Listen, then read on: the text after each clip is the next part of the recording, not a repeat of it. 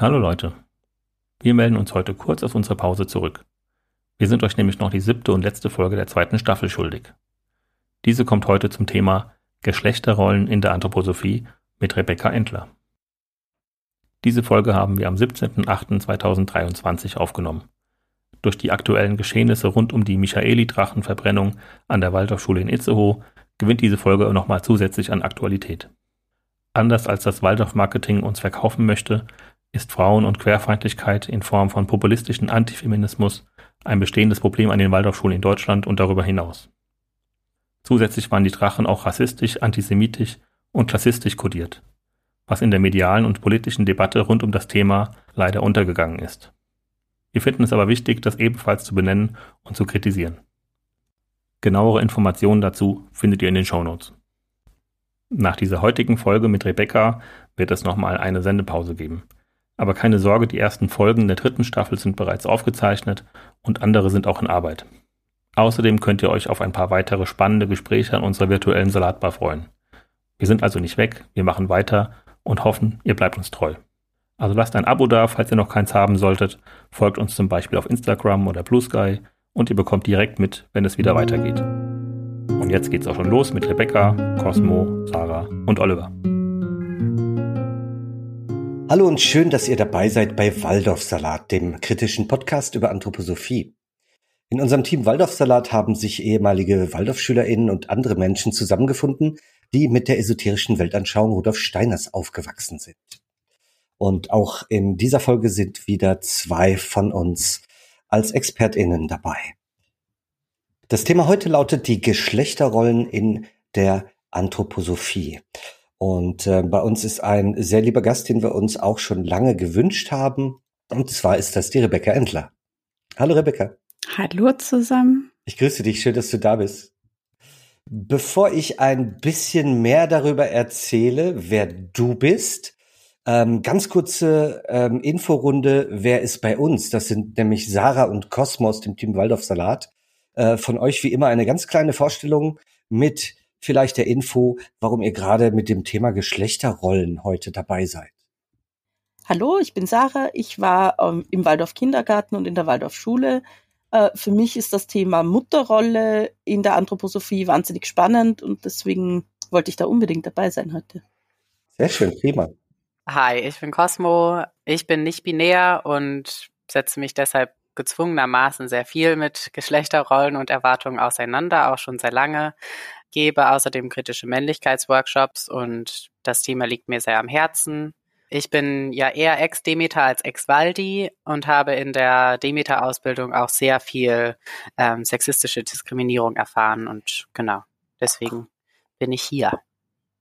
Sehr schön. Und ich bin Oliver Rautenberg, der Antro-Blogger und selbstverständlich ist im Hintergrund bei uns der liebe Steffen an der Technik, ohne den wird es gar nicht funktionieren. Ja, liebe Rebecca, nochmal herzlichen Dank, dass du unserer Einladung gefolgt bist. Rebecca ist besonders bekannt geworden mit ihrem äh, Buch Das Patriarchat der Dinge, warum die Welt Frauen nicht passend erschien. Und das ist schon äh, 2021 erschienen bei Dumont und ist mittlerweile auch in mehrere Sprachen übersetzt worden. Rebecca ist selber Autorin, Journalistin und auch Podcasterin. Dann bist du ja im Thema und wahrscheinlich auch ähm, equipmentmäßig ganz gut ausgestattet für heutige Folge.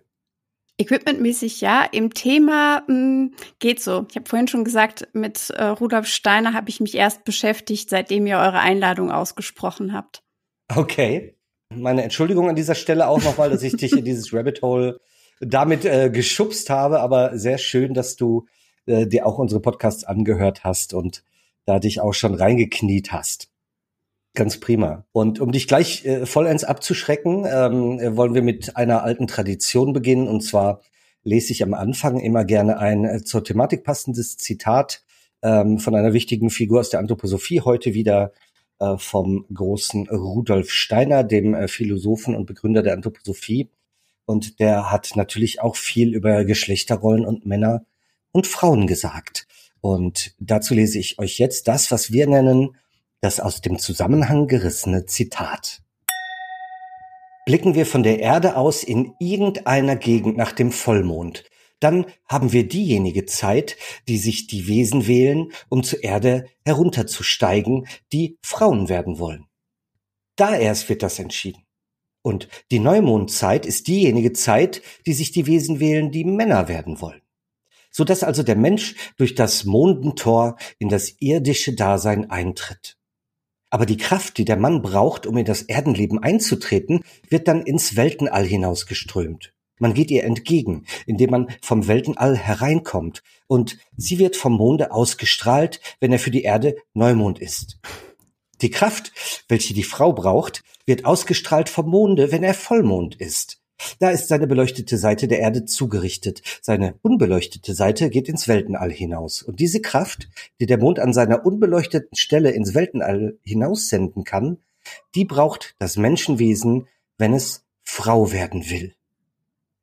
Das ist, wie gesagt, von Rudolf Steiner aus seinem äh, Buch aus der Gesamtausgabe Seite, Gesamtausgabe Band 218, Seite 119. Ähm, ich habe mich jetzt ganz auf die äh, ehrwürdige Literatur konzentriert und habe nicht verstanden, warum ihr kichert im Hintergrund. ähm, wenn, die er wenn die Seele aus dem All Richtung Erde schwebt, dann kommt sie am Mond vorbei und je nachdem, ob der voll oder halb ist, wird man Mann oder Frau. Ist dir so ein Konzept schon mal begegnet, Rebecca? Ich hätte jetzt ehrlich gesagt gehofft, es wäre irgendein Zitat, wo ich, wozu ich irgendwas sagen kann. Das ist ähm, so ein fantastisches, ja, so ein fantastischer Bullshit, dass es fast schon schwierig ist, Anknüpfungspunkte für meine Expertise zu finden. Also, ähm, ja, das war der Podcast mit Rebecca Engel. ähm, ja, es, es ist richtig. Man ist ja, man soll ja auch ein bisschen reingesogen werden in, in den Schwurbel. Mhm. Es ist also bei der Reinkarnation eine freie Entscheidung. Was, was möchte ich sein, Mann oder Frau? Das ist ja heutzutage so. Man kann ja alles sein heutzutage, man muss es ja nur von sich behaupten. Aber eigentlich gibt es das alles gar nicht, denn wenn man nach Steiner guckt jetzt, gibt es zwei Möglichkeiten. Also eine 1-0-Situation, eine binäre Situation. Ich kann mich äh, entscheiden, ob ich entweder das eine Richtige oder das andere Richtige bin. Genau, und äh, vielleicht auch zu diesem Konzept von Vollmond und Neumond sind ja zwei Facetten einer Medaille. Also es ist nicht nur binär, sondern es ist auch noch entgegengesetzt, nicht? Und das setzt sich ja, ja fort in dem, was ich gelesen habe, dass Mann und Frau quasi wie ähm, ja fast schon Magnete ist, sind und sich gegenseitig anziehen und abstoßen, je nachdem. Und es ist also die gehören zusammen und sind zwei Facetten einer Medaille und jeder Mensch entscheidet frei, was er oder sie werden will. Aber wenn ich sein Konzept der Reinkarnation, ich bin ja jetzt nicht so tief eingestiegen, aber verstanden habe, dann ist es aber so, dass wer als Mann gelebt hat, eigentlich damit rechnen kann, als Frau wiedergeboren zu werden und umgekehrt, ne? Weil das Karma des Mannes ist die Frau und umgekehrt. Oder habe ich das falsch verstanden? Nee, das, das ähm, hat Steiner zumindest mal so gesagt. Manchmal widerspricht der Gute sich ja selbst, aber man könne nur siebenmal ähm, gleichgeschlechtlich reinkarnieren und man würde immer abwechselnd als Mann oder reinkarnieren wiedergeboren werden und als abwechselnd würde man immer ein Mann und Frau äh, sein dann ähm, bei der Wiederkunft. Genau, so hat er es gesagt. Das ist ja ultra bequem, nicht? Weil das heißt, dass jede Kritik an beispielsweise strukturellen Dingen ja somit von vornherein fast schon nutzlos oder sinnlos ist, denn man muss sich nur an ähm, das Leben danach orientieren und dann hat man es entweder, wenn man beispielsweise als, als Frau ein schweres Los gezogen hat, kann man damit rechnen, dass man im nächsten Leben dann als Mann wiedergeboren wird und um, umgekehrt. Und was mir eben aufgefallen ist, ist, dass er das ja alles geschrobelt hat zwischen 1910 und 1920 so in etwa. Das heißt, mhm. um die mhm. Zeit, in der in Deutschland beispielsweise auch das Frauenwahlrecht beschlossen wurde. Also es knüpft auch wirklich an an Proteste der ersten feministischen Bewegungen in ganz Europa und ich sehe darin auch so ein bisschen so ein, so ein Gegending. Also es gab ja viele Gegenproteste zu der Zeit. Das war eine Hochzeit. Ich meine, da erzähle ich euch auch nichts Neues für Pseudowissenschaften aller Art. Also wir sind bei der Phrenologie und bei der Kraniologie, die ja auch sehr stark auf dieses binäre Geschlechterbild gegen alles da zahlt er mit seiner eigenen Esoterik drauf ein, klaut sich Elemente aus asiatischen Kulturen, also da sind ja so buddhistische und und hilf mir noch mal weiter. Buddhistische also sowohl die buddhistischen als auch die hinduistischen Einflüsse. Genau, ja. Ich, ich kam äh, gerade nicht drauf. Also das sind ja sowohl buddhistische als auch hinduistische Einflüsse und das ist ja wie so ein, ein Potpourri an sowohl kulturellen Einflüssen als auch ein, eine politische ja fast schon der Versuch einer politischen Gegenbewegungen zu feministischen Bestrebungen. Denn sein Bild der Frau ist ja auch, das ist ja alles sehr schicksalshaft und in großen Anführungszeichen spricht er ja immer von der Natur der Frau und der Natur des Mannes. Also es hat so wieder was, was mhm. sehr äh, ja einfach fatal ist. Das Schicksal ist fatal. Ja, und da kommt jetzt eine Sache dazu mit diesem typisch Mann, typisch Frau, dass man da vielleicht noch vom, vom Steiner dazu nehmen sollte, dass der sagt, okay, ein Embryo entwickelt sich oder in den, in den ersten sechs Wochen im Mutterleib ist es nicht klar, welches Geschlecht er hat. Da sehen alle gleich aus. Und wenn sich das dann entscheidet, passiert Folgendes. Also zu dem Zeitpunkt ist es ein kompletter Mensch. Das Spontane und Unstete, das Sprühende, Flexible, äh, wird dann beim Mann zur Fortpflanzungstätigkeit und bei der Frau zum Denken. Äh, das heißt, der Mann ist spontan, un, spontan unstet und flexibel bei der Fortpflanzungstätigkeit, aber das Ruhende, das Reifenlassende, das Abwartende, das ist bei der Frau die Fortpflanzungstätigkeit und demnach beim Mann das Denken. Das heißt, er macht also da so eine Aufteilung, ja, es sind alles komplette Menschen, die haben äh, spontan, unstet, ruhend, alles. Aber bei Frauen sind die ganzen in Anführungszeichen positiv belegten Sachen halt in der Reproduktion und damit ergibt sich dann auch diese Wichtigkeit der Mutterrolle. Und beim Mann sind diese ganzen positiv belegten Sachen halt im Denken. Das heißt, man sagt ja, Frauen sind eh super für die Reproduktion, aber fürs Denken halt eher nicht so geeignet. Mhm. Und er sagt ja auch dann, dass das Triebgesteuerte bei den Männern dem ja auch quasi dem Mannsein inhärent ist, nicht? Also der, das ist die Natur der, der Fort, Fortpflanzungsdrang des Mannes, der quasi äh, sein, in seiner Natur liegt. Auch ein Menschenbild, was sich ja bis ja. heute durchgezogen hat. Cosmo. Genau, und er sagt auch noch weiter, dass der Mann für, innere, für äußere Stärke und die Frau für innere Stärke gemacht ist und deswegen, das führt er dann auch noch weiter, die Frau äh, zur Unterwerfung und Hingabe gemacht ist. Also auch da ist ja wieder dieses biologistische, der dominante Mann und die unterwürfige Frau irgendwie festgeschrieben. Und ich finde das Spannende daran ist auch, dass es ich finde, dadurch, dass es immer auf so einer spirituellen und nicht auf einer biologistischen Ebene beschrieben wird, ist es immer so ein bisschen so ein wie so eine Light-Version. Also die immer so scheinbare mhm. Auswege so lässt, was ja dann auch immer wieder von Menschen, die das gut finden, so angeführt wird, weil es geht ja nur um die Energie und nicht um den Körper ja. irgendwie so. Das ist so zweitrangig. Das finde ich daran auch noch so perfide. Ja, man hört oft, dass ähm, AnthroposophInnen betonen, dass Steiner ja gesagt hat, dass Mann und Frau gleichwertig sind. Ja, also dass er nicht über seine Zuschreibung von Eigenschaften jetzt eine Abwertung vornehmen würde. Allerdings sind sie ja wesens, ja, wesensfremd oder wesens, wesensgegensätzlich eigentlich, Sarah. Ja, für mich, für mich läuft das immer raus auf ein gleichwertig, aber nicht gleichartig. Ich glaube, das hat mm. auch mal irgendein Papst, hat das auch mal gesagt. Und das wirklich Schlimme Bestimmt über Schwule oder so. Gleichwertig, aber nicht gleichartig. Nee, da ging es tatsächlich um, um Männer und Frauen. Ja, ja. um Frauen, ja, echt? Um Frauen. Ja. Diese Päpste. Aber das ist ja auch nochmal ein guter ähm, Einwand. Also dieses, wenn immer gesagt wird, Männer und Frauen ergänzen sich ähm, und wir brauchen die beide und beide sind gleich gut, das ist ja trotzdem ein super heteronormatives Prinzip. Also wenn man das weiterdenkt, dann voll. geht das ja auch wirklich gegen Homosexualität zum Beispiel. Die also, ergänzen sich dann ja nicht. Dann, so, ne? Nee, nee. Ja, ja, die müssen sich ja dann quasi abstoßen. Ja. Wie Magneten, mhm. haben wir ja mhm. gesagt vorhin. Was ich daran nämlich auch so arg finde, ist, dass es sich halt auch in die Schule dann weiterzieht, in die Erziehung der Kinder. Dass du dieses Weltbild dann halt auch weitergibst und damit, damit arbeitest an den Schulen. Das wäre für mich die Frage.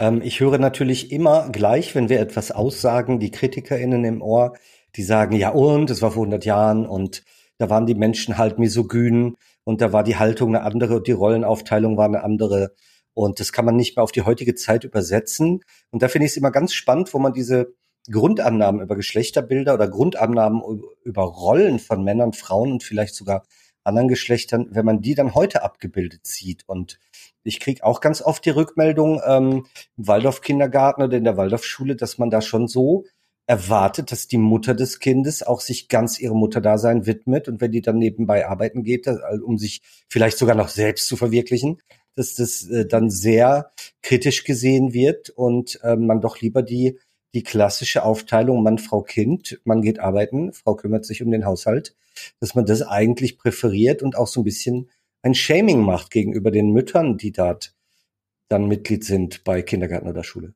Jetzt Sarah, jetzt habe ich dich rausgebracht, sorry. Nee, die Rebecca wollte eigentlich zu dem Ding davor noch was sagen und ich habe ein neues Thema angefangen.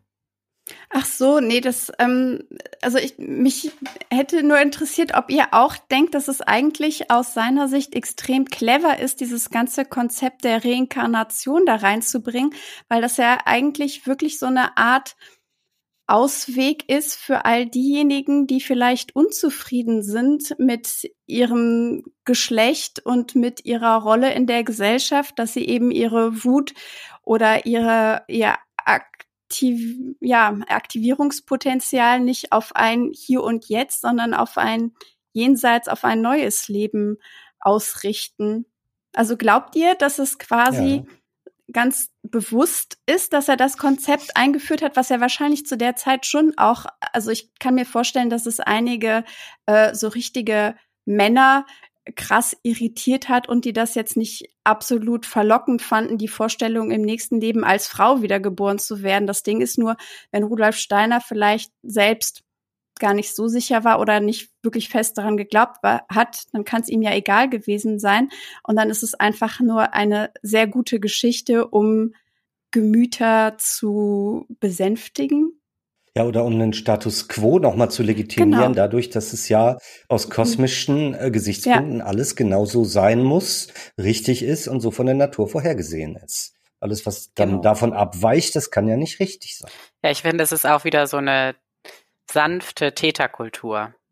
Also es wird immer hm. so getan, als gäbe es da so was Großes, Ganzheitliches dahinter, aber wir sind ja alle in diesem Leben jetzt. Das heißt, Vielleicht ist es manchmal ein ganz schöner Gedanke, dass es Reinkarnation gibt. Manchmal kann das auch tröstend sein, aber im Endeffekt ist uns ja egal, was wir im nächsten Leben leben. Und das wird ja auch immer wieder so gesagt, dass das unsere Seele ist, dass wir nicht unsere Seele sind. Also das ist jetzt eine abgeschlossene mhm. Erfahrung. Und das heißt, genau, ich finde auch, es geht darum, den Status quo aufrechtzuerhalten und halt Täterschutz zu betreiben.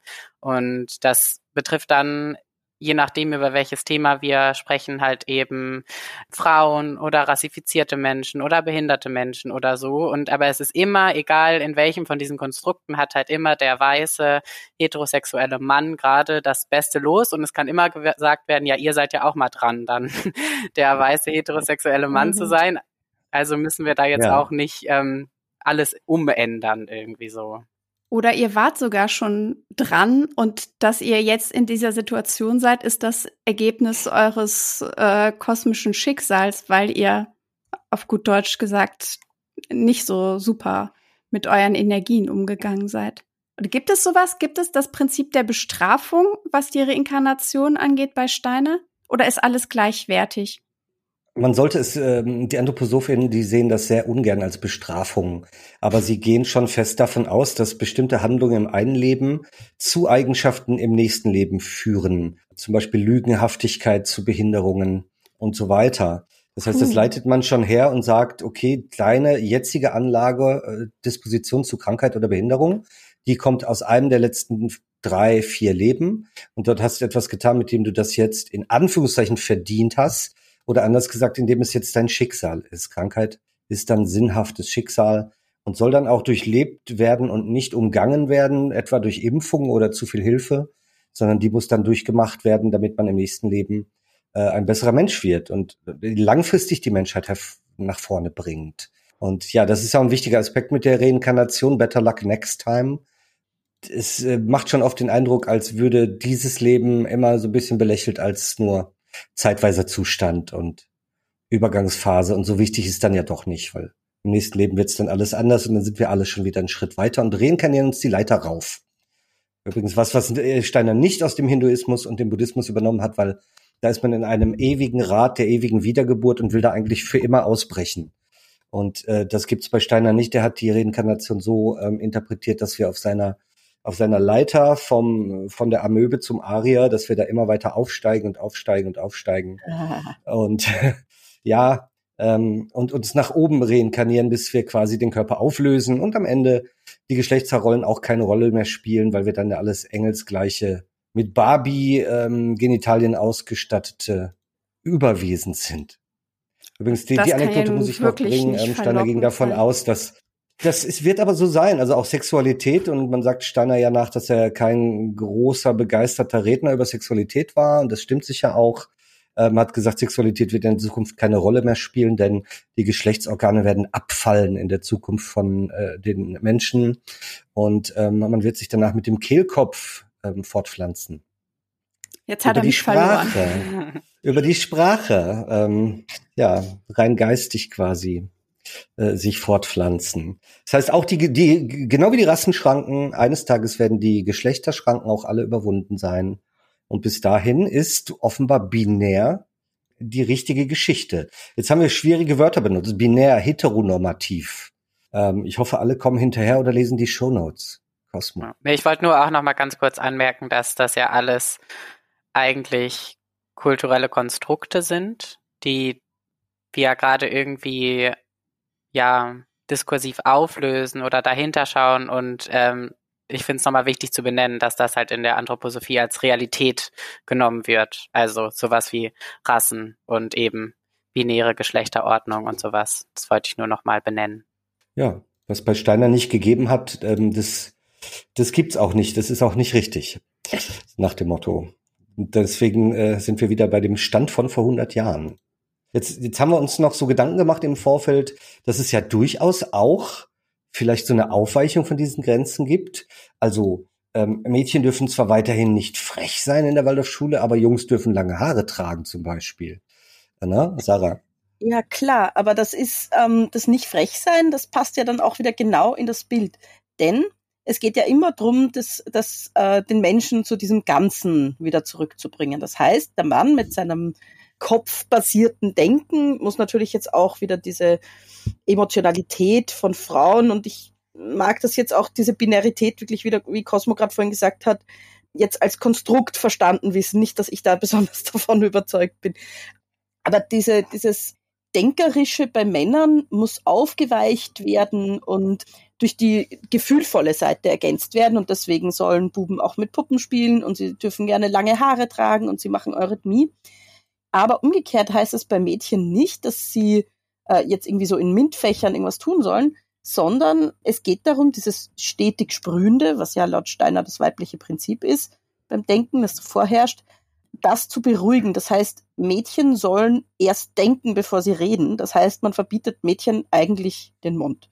Und das ist auch ganz typisch, wenn ich jetzt denke an, an eigentlich fast alle weiblich wahrgenommenen Personen, die auf einer Waldorfschule waren, haben irgendwann gehört, wir sind zu verkopft. Mhm. Und das ist steinerisch für stellt zu viele Fragen, denkt zu viel. Mhm.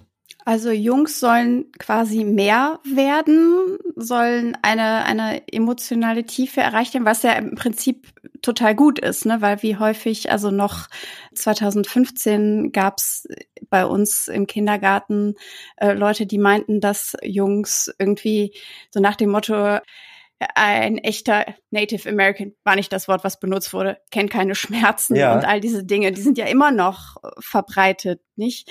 Und äh, das wäre also, würdest du sagen, etwas, was man jetzt an der Waldorfschule nicht hören würde, weil man kleinen männlich gelesenen Personen den Raum ermöglichen möchte, sich auch emotional mit ihrer eigenen Gefühlswelt zu oder nicht zu connecten, weil eigentlich ist das ja der, der, die Grundannahme der Fehler, weil dieser Disconnect, also diese Ablösung findet ja, das ist ja ein Sozialisierungsprozess, der einfach ja. bei, bei Kindern, bei Menschen heranwachsen, wenn sie irgendwie schnallen, welches Geschlecht sie haben und der ansozialisiert wurde. Und die Idee ist, dass, die, dass ja, diese Verbindung erhalten bleibt Was ja erstmal was sehr Positives ist für alle kleinen Jungs und männlich gelesenen Personen im Kindergarten und in der Schule, oder?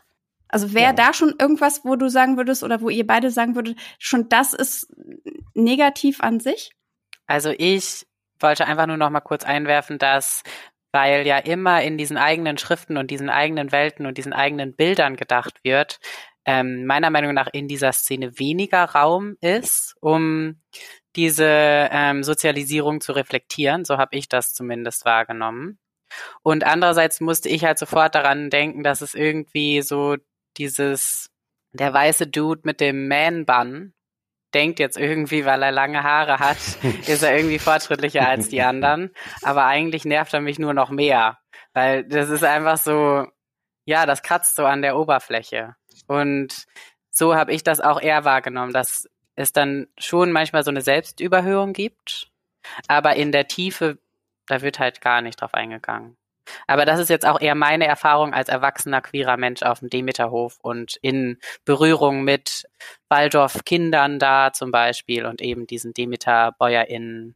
Also ich, ich würde jetzt aus meiner Erfahrung im Waldorf-Kindergarten und auch in der Schule sagen, also ich würde das schon tatsächlich relativ positiv sehen, diesen, diesen Wunsch danach, dass, dass Jungs eben auch Gefühle zeigen dürfen und mit Puppen spielen, würde ich jetzt mal tatsächlich als positiv wahrnehmen, auch wenn es eher oberflächlich ist. Mich hat immer das Gegenteil, also die, die, die, das Umgekehrte immer mehr gestört, dass man bei Mädchen dann halt sagt, ja, die dürfen aber dafür jetzt nicht so frech sein, weil äh, sie müssen das Ruhende erfahren.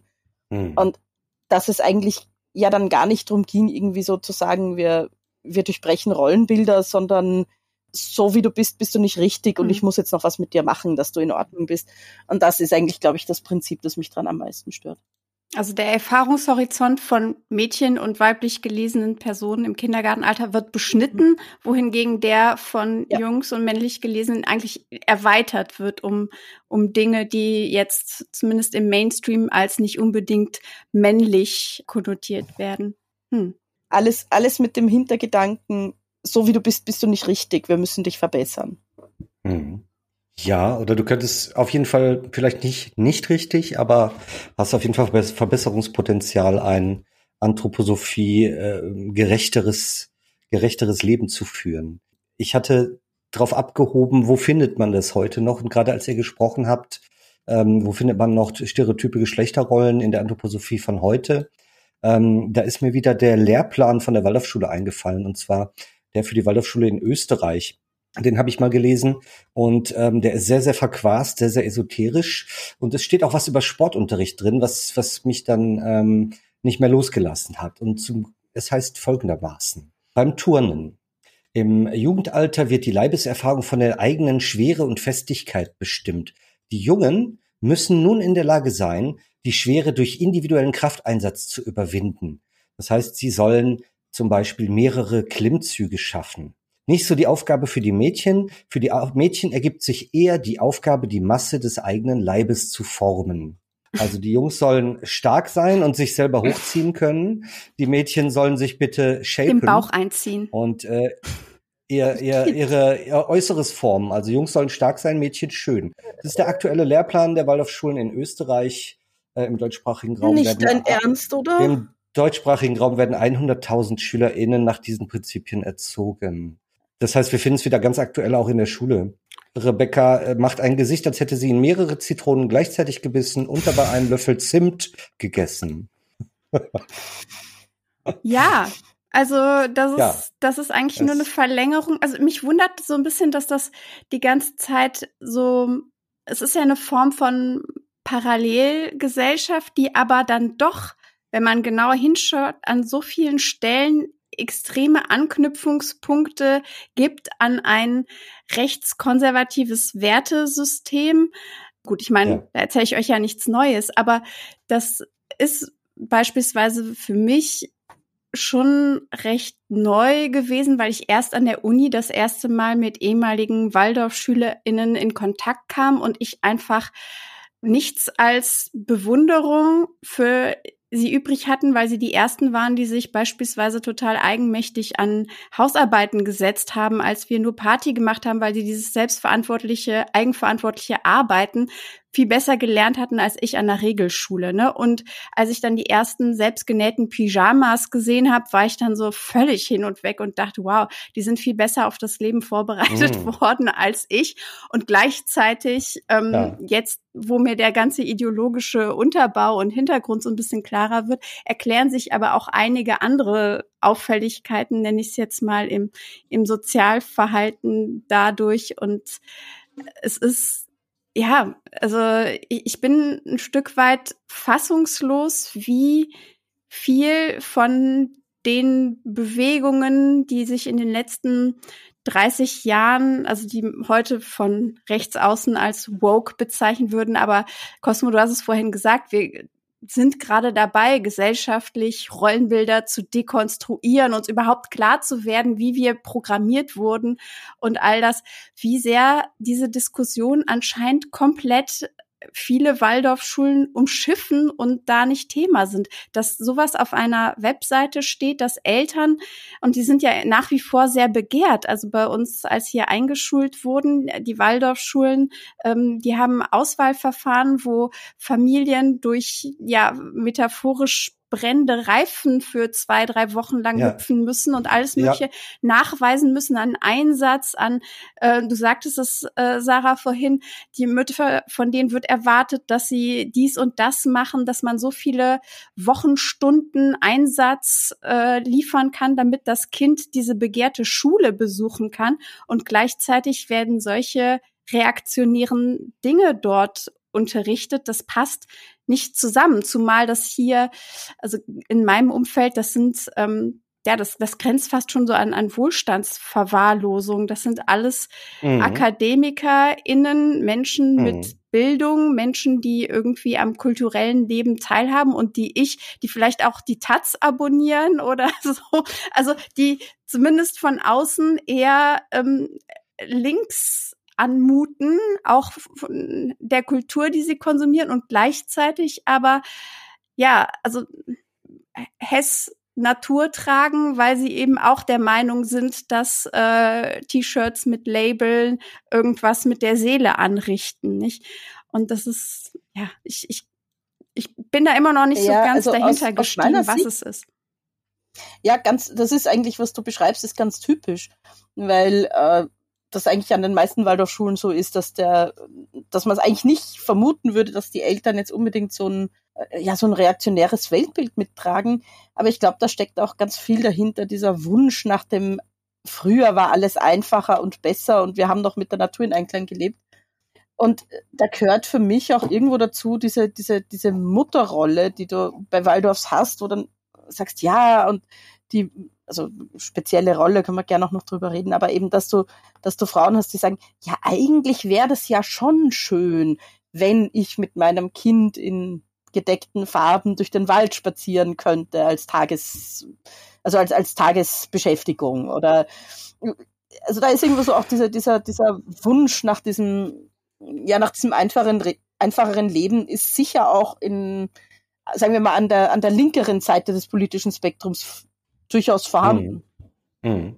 Wobei, ähm, natürlich, das stimmt schon. Die Waldorfschule hat natürlich so ein linksgrün versifftes Image, dass da nur die Müslifresser hingehen und die ähm, Naturbatik-Mütter.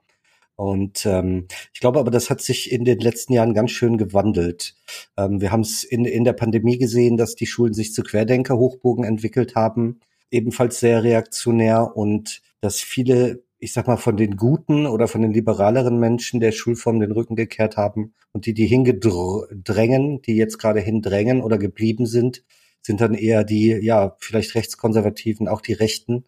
Und ähm, ich erlebe es auf Social Media immer wieder, dass ähm, Waldorf-Befürworter sehr, sehr stark äh, zum rechten Rand äh, tendieren, weil da einfach die Weltbilder eine gewisse Schnittmenge haben und dann passt es dort einfach. Und vor allem ist es was anderes als die böse Staatsschule. Und äh, da kommen wir aber schon fast zum, zum, zum zweiten Themenkomplex, den wir für heute vorgesehen hatten. Äh, das war die Mutterrolle. Und da haben wir jetzt schon gehört, ja, nicht arbeiten, ähm, bitte viele Kuchen machen, auch mal in die Schule kommen und putzen, ähm, die Kinder gut versorgen, die Mädchen in Röcke kleiden und lange Zöpfe flechten. Manchmal, wenn ich so ähm, Werbefotos der Waldorfschulbewegung sehe, dann gruselt's mich ein wenig. Es sind mir ein bisschen zu viele blonde Zöpfe und weiße Kleider und ähm, ein, ja, ein Mädchenbild, das sehr veraltet aussieht. Ja, definitiv, aber das gilt ja für die Mütter auch. Also ich bin zum Beispiel völlig überzeugt, dass ich mein, dass meine Kindergärtnerin nie was anderes anhatte als lange Röcke und Blusen. Hm. Also das, das, das ist einfach eine, eine, ein Bild und etwas, das als Notwendigkeit angesehen wird. Ich bin überzeugt, es gibt auch eine Erklärung dafür im Steinerschen, warum die Frau Röcke trägt. Ich habe sie gerade nicht parat. Aber Ach, da könnte ich, könnte ich was zu erzählen, Rebecca. Ja, wisst ihr, ob es dann quasi äh, Leitlinien gibt, die an Eltern rausgegeben werden, ja, was die Kleiderordnung? Gibt es nicht. Gibt es nicht. Oder ist es mehr so der, der also sanfte Druck der Konformität, der dafür sorgt, dass alle. Genau. Dann, okay. Also das ist ein interessanter Punkt. Warum äh, kleidet man sich Waldorf typisch? Es wird nicht eine Einkaufsliste geben mit den entsprechenden Sachen die man dann zu besorgen hat. Es gibt eigentlich nur eine Form, wo mir das bekannt ist, und das ist bei Schulverträgen oder Zusätzen zu Schulverträgen, wo explizit drin steht, es möchten bitte keine Logos getragen werden, vor allem natürlich keine rassistischen, sexistischen, gewaltverherrlichenden oder drogenverherrlichten Kleidungsstücke und so weiter. Und wo dann schon da so gesiebt und selektiert wird. Ich habe das mal recherchiert und habe auch einen längeren Bericht darüber geschrieben, wie das zustande kommt. Natürlich wird man schon sanft in die Richtung gestupst. Also in der Schülerzeitung ist ein Artikel vom lokalen Wollladen, der auch die entsprechende Kleidung äh, ähm, dann vermittelt. Oder im Kindergarten gibt es schon Seminare dazu, dass natürlich in Wollsachen man besser atmen kann. Und es gilt immer das Prinzip, ja, alles Natürliche ist gut, alles Künstliche ist schlecht. Das heißt Naturstoffe, Wolle, Seide, äh, Naturfärbemittel und natürlich möglichst ähm, Erdfarbtöne, die die Kinder dann nicht zu sehr aufregen ähm, die sie aus der Natur kennen. Und ähm, am Ende haben die Eltern das irgendwie verinnerlicht und kaufen das. Cosmo. Ich wollte jetzt nochmal aus der Erwachsenenperspektive sagen, weil als Kind kann ich mich da nicht so gut dran erinnern und da hat ja auch eher meine Mutter dann irgendwie ausgesucht, was ich anhatte. Oft zumindest, aber aus der Erwachsenenperspektive äh, fand ich das ganz spannend, dass ich erst mal das Gefühl hatte, also beim Probearbeiten auf dem Hof, ich werde irgendwie so als sichtbar ähm, gender-nonkonformer Mensch erstmal begeistert aufgenommen. Äh, die Leute haben sich gefreut, dass ich da war. Ähm, ich habe da ja erstmal ein tolles Angebot gekriegt. Auch im Nachhinein dachte ich mir so ein bisschen so Love-Bombing-mäßig. Und dann ging es halt super schnell mit den Kommentaren los. Und es sind auch nur so also es wird dann immer gesagt, das ist irgendwie aber interessant, die Frisur. Oder ähm, ich weiß noch, einmal hatte ich wirklich so eine Situation mit der einen, also es gab auf meinem Hof so, ähm, sage ich mal, so zwei Familien, zwei Gründungsfamilien und die Mutter von mhm. der einen ist dann auf mich zugekommen und hat irgendwie so einen Kommentar zu meinem rasierten Kopf gemacht und meinte aber dann mit zu tätowierten Armen, das ginge dann ja doch irgendwie nicht. Und dann habe ich ihr halt meine Arme gezeigt, die sind zu tätowiert. Genau, und ich glaube, ähm, natürlich beeinflusst das einen. Also man möchte halt nicht immer kommentiert werden. Und dann fängt mhm. man an, irgendwie ja konformer zu werden. Ja, ich kann mich da auch noch an, an den, ans Umgekehrte erinnern, dass nämlich, wenn ich was anhatte, das meinen Lehrerinnen oder meiner Kindergärtnerin besonders gut gefallen hat, dass das auch immer positiv kommentiert wurde. Also da kam dann so ein, ach, du hast aber heute eine schöne Frisur, wenn ich mit zwei Zöpfen da war. Und klar, ich wollte, dass die mich mögen. Ich war fünf, sechs Jahre alt. Ja. Ich wollte das, ich wollte positive Mel Rückmeldungen von meinen mhm. Bezugspersonen bekommen. Ich habe dann schon zu Hause gesagt, Mama, ich mag das Kleid wieder anziehen oder ich möchte wieder die Frisur.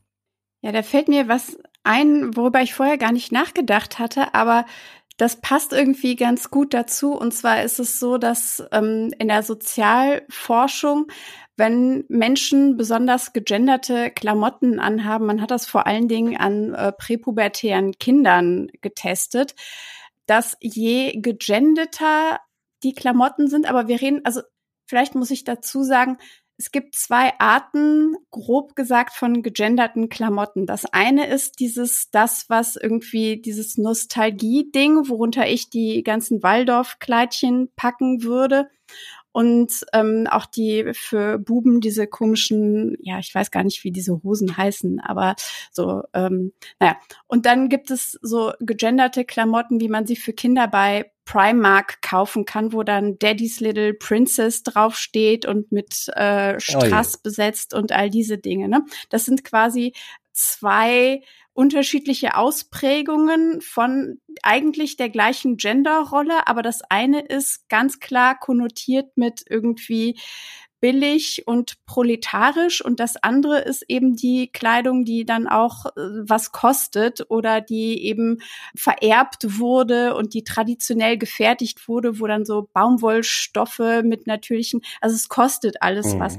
Und diese unterschiedlichen Kleidungen werden eben auch außerhalb des ganzen Waldorf-Kontextes in der Gesellschaft sehr unterschiedlich wahrgenommen. Also Kinder, präpubertäre Mädchen, die gegenderte Sachen bei Primark anziehen, werden sowohl von Lehrpersonen als auch von anderen als für weniger schlau gehalten als äh, Leute, Kinder, die beispielsweise in genderneutralen Klamotten rumlaufen. Und das prägt natürlich auch das Selbstbewusstsein und die Art, wie man in der Welt irgendwie verkehrt und auch wie man aufwächst, mit welchem Selbstbewusstsein man aufwächst. Und ich glaube, dass die Kleidung, die in der Waldorf-Ästhetik besonders wünschenswert ist, tatsächlich auch Kleidung ist, die außerhalb, ich nehme jetzt mal den Kontext von Teenagern, wo Coolheit einfach komplett anders definiert wird, sondern eher von der Erwachsenenwelt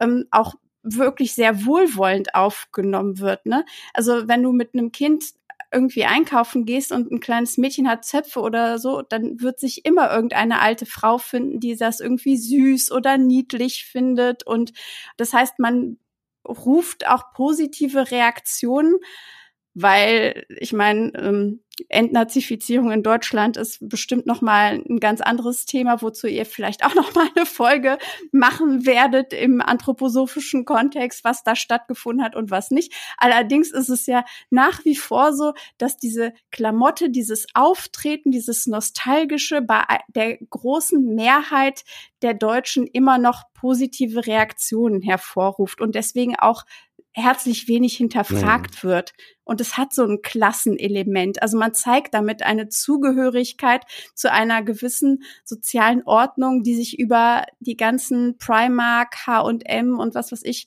äh, Kinder erhebt. Also man stellt sein Kind damit irgendwie auch höher. Ja, total. Mhm. Also wenn ich da jetzt zurückdenke an meine Mutter, das war für sie total wichtig. Wir sind ja was Besseres. Wir sind ja nicht jetzt wie, wie der Pöbel in Anführungszeichen, weil ich bin auf einer Waldorfschule, also mein Bruder auch und wir sind ordentlich angezogen und wir sind ja nicht wie die anderen. Also das ist schon definitiv auch ein, ein, ein Punkt des, des Stolzes, dass man da anders ist. Mhm. Cosmo. Ja, das ist auch für meine Mutter ein ganz großes Thema gewesen. Meine Mutter ist sehr arm aufgewachsen und hatte halt immer so diese billigen Plastiksachen.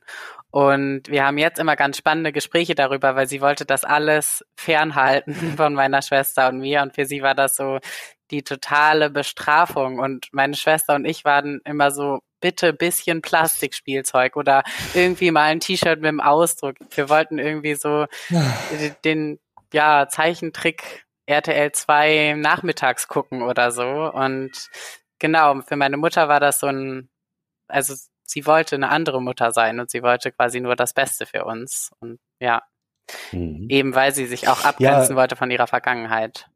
Irgendwie unter, unterwirft man sich da selber oder sich und seine Kinder einer, einer gewissen ähm, Weltanschauung. Ähm, zum Beispiel lese ich, dass ähm, eine britische Waldorfschule vorgibt, ähm, es dürfen keine mit Logos bedruckten oder in sonstiger Weise auffallende Kleidungsstücke getragen werden. Also wir reden ja viel darüber, machen Schuluniformen Sinn. Wenn die Zwölfjährige zu sexy angezogen ist, dann kann der arme Lehrer sich nicht mehr konzentrieren. Da muss jetzt das Kind nachbessern. Ähm, und äh, solche Diskussionen führen wir gerade. Und dann, dann ist es bei Waldorf so, dass ähm, nicht mal ein Comic oder irgendein Aufdruck oder ein Spruch okay ist, weil sonst die Fantasieentwicklung gelähmt ist, die anderen Kinder werden irritiert und abgelenkt und die müssen das dann auch sehen.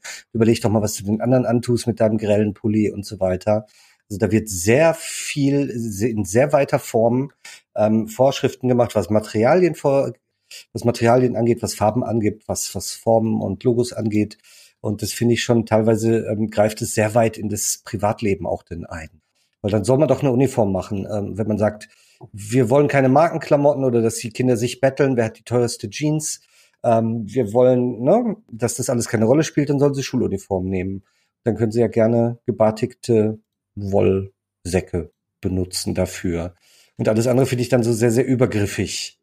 Ja, vor allem fällt es so ja eigentlich auch in die Care-Tätigkeiten, die ähm, und die Diskussion, die man dann mit den Kindern führen muss, die mit einer großen Wahrscheinlichkeit dann auch von den Müttern ausgetragen wird und von den Müttern übernommen wird, nicht? Also Anschaffung der ganzen Klamotten, dann Diskussion mit heranwachsenden Kindern, die vielleicht ganz eigene Vorstellungen davon haben, wie sie sich gerne kleiden möchten und was nicht.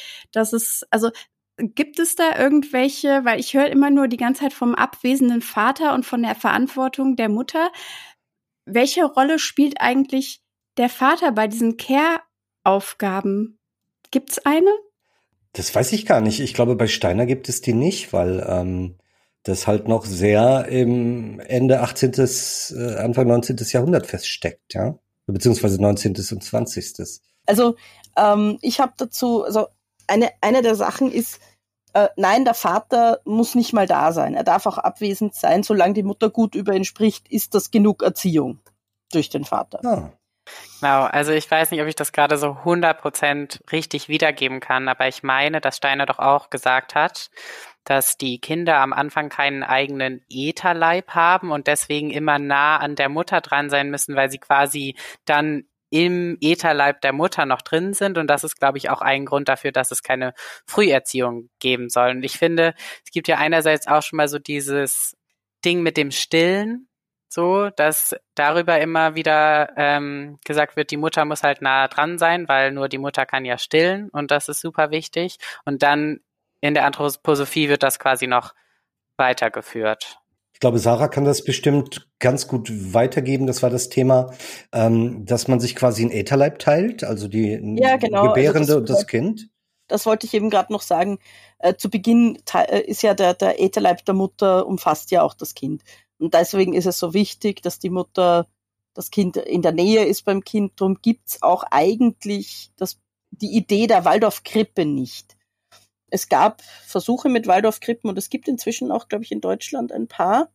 Aber die haben selbst überhaupt keine Ahnung, was sie dort tun sollen, denn laut Anthroposophie gehört das Kind die ersten drei bis vier Jahre auf jeden Fall zur Mutter und sonst nirgendwo hin. Eben wegen des geteilten Ätherleibes und wegen der Mutterrolle und weil es auch für die Mutter so wichtig ist, dass sie das Kind bei sich hat. Und deswegen gab es dieses Konzept einer Waldorf-Kinderkrippe eigentlich nicht, das ist nicht vorgesehen. Cosmo. Genau, ich wollte jetzt auch nochmal sagen, abgesehen von so diesem ideologischen anthroposophischen Unterbau, also ich glaube einerseits so durch die Sozialisierung von Männern und Frauen, zumindest ist das so das, was ich bei meinen Eltern wahrgenommen habe, beschäftigen oder tendenziell löst sich das vielleicht ein bisschen auf bei manchen Paaren, aber trotzdem würde ich sagen, dass eher die Mütter dann auch so Erziehungsratgeber lesen und sich Gedanken machen, wie wollen sie das machen und da einen Druck verspüren. Und ähm, die Väter dann immer so denken, so ja, das läuft ja irgendwie und ich mache da jetzt mal so mit. Und das andere, was ich sagen wollte, wozu das Ganze bei mir zumindest geführt hat, und ich weiß nicht, ich kann mir vorstellen, dass das auch so ein bisschen so eine universelle Waldorf-Erfahrung ist, meine Mutter war halt immer die Spaßverderberin. So, meine Mutter mhm. hat immer versucht, ähm, mir die komische Kleidung aufzudrängen und das Vollkorngetreide in mich reinzustopfen. Und ähm, genau, mein Vater war dann halt am Wochenende da und war immer so der Spaßpapa, der dann mal was erlaubt hat, der dann irgendwie so, irgendwann hat er dann einen Laptop und Kinderspiele äh, mitgebracht und solche Sachen. Und wenn meine Mutter dann nicht da war, dann, keine Ahnung, haben wir irgendwas gegessen, was man sonst nicht essen durfte und so. Und dem war es auch einfach mega egal, was wir dann anziehen. Und ja, das ist ich denke, das hat jetzt nichts in dem Sinne mit der Ideologie zu tun, aber das ist dann schnell auch so eine Folge daraus, wenn es so diese klassischen Rollenverteilungen gibt und dann eben diese ganzen Regeln. Ich habe das super lange auf meine Mutter alles drauf projiziert und ich war super lange nur sauer auf meine Mutter und es hat ganz lange gedauert, mhm. bis ich mhm. gemerkt habe, so, dass die beide zusammen das irgendwie ja gemacht haben, weil ich meinen Vater davon so komplett entfernt hatte und er auch eben in dieser Luxusrolle dann war, dann mal zu sagen, so komm, wir drücken jetzt mal ein Auge zu irgendwie. Jetzt ist Wochenende. Das ist aber eine doppelt, doppelt schlechte ähm, Situation für die Frau oder die Mutter dann, weil sie ist einmal schon nicht dem denkerischen Prinzip anhängend, also sie ist ne, äh, eine andere Art von, von intelligent, äh, emotional intelligent. Ähm, sie ist nie genug, sie muss sich immer aus, aufopfern und am Ende ist sie dann in der Familie auch noch die Doofe. Ja, da gibt's ein amerikanisches Sprichwort dazu, das ich nur umschreiben kann. Seinen Vater verehrt man und für die Mutter geht man in Therapie. Oder wegen, je nachdem. Wegen der Mutter, ja klar. Ja. Das ist auch, also es ist mit Sicherheit kein rein Waldorf-spezifisches Phänomen, mhm. sondern das ist auch einfach so Nachkriegsdeutschland. Ja. Ähm, also ich bin ja selbst Kind, das in einer Hausfrauenehe in Anführungszeichen groß geworden ist und ja. äh, ich habe meiner Mutter für alles die Schuld gegeben, weil auch sie diejenige war, die im täglichen Austausch mit all meinen pubertären Marotten und so immer gegenhalten musste, während mein Vater einfach abwesend war. Und das ist genauso wie bei dir, Cosmo. Also ein abwesender Vater kann am Wochenende ein Eis ausgeben und Fun Daddy sein und wird dafür äh, verehrt und wer aber so das tägliche äh, ja die tägliche Care-Arbeit leistet, ist dann einfach wird dämonisiert und äh, die Schuld für alles in die Schuhe geschoben. Also das ist nicht nur ein Waldorf-Ding, aber ich glaube, dass nach dem, was ich jetzt gehört habe, auf jeden Fall der Anspruch an die Mütter und als da, an das, was zu leisten ist in der Erziehung und in der schulischen Bildung der Kinder, auf jeden Fall noch mal so eine Aufteilung priorisiert und wahrscheinlicher mhm. macht. Was mich gerade auch noch interessieren würde, ist, wenn das Kind so sehr Verlängerung oder Teil des ätherischen Leibes der Mutter ist oder so, wie verhalten sich denn eigentlich Waldorfschulen gegenüber beispielsweise schwulen Paaren mit Kindern oder nicht cis weiblichen Personen mit Kindern und also gibt's da irgendwelche Erfahrungsberichte? Sind diese Kinder, kommen die in Anführungszeichen defekt in die Schule an? Muss, müssen die repariert werden oder was, was ist da die Haltung? Also ich kann jetzt über alleinerziehende Mutter reden, weil mhm. das ja auch schon mal nicht ganz komplett ist. Mhm. Und ja, das war schon irgendwo so dieser, also ich, ich war das, ich bin sicher, dass es deshalb so ist. Ich war in der Waldorfschule, ich bin dort genommen worden obwohl wir kein Geld hatten, weil sich die Waldorfschule ja durchaus gern damit brüstet, wir haben äh, ein, ein diverses Klientel. Und das heißt, es gibt so in jedem Jahrgang ein bis zwei Kinder, die nicht ganz in die, in die Waldorf-Schicht hineinpassen. Und das war schon so. Also mir gegenüber war es eher ein, ach wie schön, dass du hier bist, auch wenn du kein Geld hast. Während meiner Mutter gegenüber, das war schon immer ganz klar, sie ist die Erste, die zum Putzen kommt. Sie ist die Erste, die basteln muss, weil sie ist ja eigentlich, sie gehört ja eigentlich nicht dazu. Sie ist nicht richtig, sie ist nicht gut. Und das heißt, sie muss das ähm, ausbügeln. Mhm. Und das wurde eben, wird bei Waldorfs, vermute ich immer noch, aber ich weiß es, ich gehe davon aus, dadurch gemacht, dass sie eben diese ganzen freiwilligen, in Anführungszeichen, Tätigkeiten, dass die naja. dann eben speziell von den Leuten gemacht werden müssen. Also ich könnte es auch nicht an Statistiken festmachen, welche, wie viel queere Elternpaare oder sogar queere Kinder in der Waldorfschule sind. Wenn ich mir alle anderen ähm, Bereiche anschaue, ähm, dann sind zum Beispiel nicht so wohlhabende Familien unterdurchschnittlich vertreten. Es ist eine fast rein deutsche Schule und damit auch äh, oft eine rein weiße Schule mit bis zu 99 Prozent deutschen Kindern. Es wird also schon viel selektiert, welche Elternschaft man da haben will und welche nicht. Man muss ja gar nichts gegen queere Menschen haben, um zu sagen, in dieses System passen die nicht rein, weil das bei uns nicht so vorgesehen ist. Cosmo. Ich habe das anders wahrgenommen bei Waldorf. Und zwar ja. wird gesagt, queere Menschen sind willkommen. Also da wird erstmal jetzt so, da ist so eine Diskrepanz zwischen der Ideologie und dem, was jetzt ist. Aber es gibt keinen Schutz für sie. Also ich finde, in so Waldorf-Kontexten hm. herrscht, herrscht ganz doll dieses Meinungsfreiheitsding. Und ja. es gibt im Endeffekt dann immer Schutz für diskriminierende Menschen. Also da kann man dann irgendwie nichts machen und es wird immer irgendwie entschuldigt und hergestellt. Also, das heißt, erstmal wird gesagt, ihr dürft gerne da sein, aber es gibt halt keine Konsequenzen, wenn es dann zu Diskriminierung kommt. Ähnlich, ja. Ähm, du hast es gerade so schön gesagt, jetzt kriege ich es nicht zusammen. Ähm, es wird nicht Schutz gegen Diskriminierung gemacht, sondern Schutz von Diskriminierern. Genau, die, ähm, die werden dann geschützt und ähm, entschuldigt. Ja. Und ähnlich hatten wir es mit schwarzen Kindern an der Waldorfschule, die über äh, viele Jahre äh, bestialisch gemobbt wurden und wo dann auch das, die Verfehlung beim Kind gesucht wird und gefragt wird, warum mobben die anderen dich denn? Was ist denn los mit dir? Genau, und es wird dann gesagt, das hat nichts ähm, mit ähm, Rassismus zu tun. Mhm. Und es wird irgendwie auf so eine super individuelle Ebene ähm, gehoben immer. Und ich habe auch gesehen, dass ähm, zum Beispiel der Bund der Freien Waldorfschulen in öffentlichen ähm, Äußerungen jetzt immer gendert, also in Druckwerken. Das wird dann schon gemacht. Das ist dann so ein bisschen die Anpassung an den Zeitgeist, die man dann doch macht. Aber äh, Cosmo, was war los mit der Regenbogenflagge? Hm, ja, das ist genau, also auch nochmal anschließend an das, was ich schon gesagt habe, dass ich das Gefühl habe, nach außen wird kommuniziert, alle sind hier willkommen. Aber wenn es dann zu Gewalttaten, Diskriminierung kommt, dann gibt es halt keine Solidarität und auch kein, kein System der Aufarbeitung. Kein, also keine Schutzräume, nichts. Und das ist auch genau meine Befürchtung bei dieser Vereinnahmung vom Gendersternchen und von Regenbogenflaggen oder von, ich habe jetzt auch immer mal wieder Formate, die dann von cis-männlichen, ich vermute auch nicht queeren, aber ich weiß es im Endeffekt nicht, Anthroposophen ähm, mhm. gehalten werden, wo es um mhm. Geschlecht und Identität geht. Also was mir dabei erst auffällt, ist, es werden halt keine externen ExpertInnen, wie ich zum Beispiel, eingeladen, Menschen, die vielleicht auch selber ja. queere Identitäten haben, sondern es, es ist halt der cis-männliche Andro-Lehrer-Typ da, der das macht.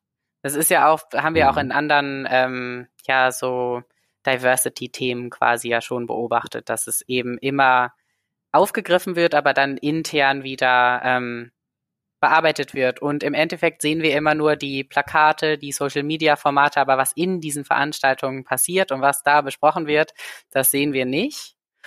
Um, genau, und meine Befürchtung ist halt, dass es dann sich nach außen wie ein fortschrittlicher Safe Space irgendwie gibt und im Endeffekt sich innen aber nichts ändert. Also im Innen eben weiter dieses Meinungsfreiheitsnarrativ zum Beispiel genutzt wird, um dann zu sagen, ja, das sind wichtige Diskussionen und so, aber das bringt mir als ähm, von Transfeindlichkeit betroffener Person halt nichts. Also das mhm. ist ja genau so ähm, diese Solidarität und dieser Wille, etwas aufzuarbeiten und einzuschreiten, wenn Gewalt passiert, das ist für mich, was ein Safe Space ausmacht. Nicht der Regenbogenaufkleber außen drauf oder dass jemand nochmal sagt, so no Homophobia, ja. no Transphobia, so. Das, ähm, da fühle ich mich im Endeffekt dann einfach nur belogen. Ich muss schon merken, da gibt's auch wirklich so einen Prozess und ich weiß nicht, was da passiert hinter verschlossenen Türen, aber ich kann mir eigentlich nicht vorstellen, dass dieser Prozess da so passiert, wie er passieren sollte. Und das liefe ja auch wunderbar parallel dazu, wie es in allen Bereichen an der Waldorfschule ist. Ja, klar sind Menschen mit allen Hautfarben äh, herzlich willkommen an der Waldorfschule. Aber de facto sind dann dort eigentlich keine People of Color. De facto gibt's dort keine Kinder mit einer hm. anderen als einer christlichen Religion. Und auch ich als, als Kind mit einer armen Mutter, ja, ich war dann natürlich auch herzlich willkommen aber äh, gemobbt wurde ich trotzdem, weil wir kein Geld hatten und weil meine Kleidung nicht so war, wie meine Klassenkameraden das gern gehabt hätten. Da ist niemand eingeschritten und ich nehme an, dass das bei der Gen ganzen Gender-Thematik auch nicht anders sein wird, sondern man sagt, ja, wie du gesagt hast, Cosmo nach außen hin, alle sind uns willkommen, nach innen dann so, na ja, das ist eh schon gut, wenn wir da ein, zwei haben, dann tun wir die auf dem Foto vorne drauf und dann passt das. Mhm. Aber man möchte natürlich nichts machen, wo man sich selbst dann in die Position begeben müsste, da jetzt tatsächlich Stellung zu beziehen zu dem Thema und zu sagen, nee, ja. ihr dürft jetzt nicht diskriminieren oder ihn. Ich möchte nochmal zum Schutz der Waldorfschulen darauf hinweisen, dass äh, es den Hashtag nicht alle Waldorfschulen gibt und ähm, dass nur weil in der Anthroposophie ein bestimmtes Weltbild vorherrscht und der Bund der Waldorf, Freien Waldorfschulen ähm, vielleicht sowas in den Plänen hat, dass es nicht eins zu eins an jeder Schule umgesetzt wird. Und ähm, ich kenne in Nordrhein-Westfalen zumindest eine Schule, die von einer queeren Beratungsstelle sich eine äh, Beratung holt und die Kinder im Sexualkundeunterricht darauf hin aufklärt über queere Lebensweisen und Formen, auch wenn das eigentlich in der Anthroposophie nicht vorkommt. Aber vielleicht habe ich auch den glücklichen Ausnahmetreffer gefunden. Cosmo. Hm.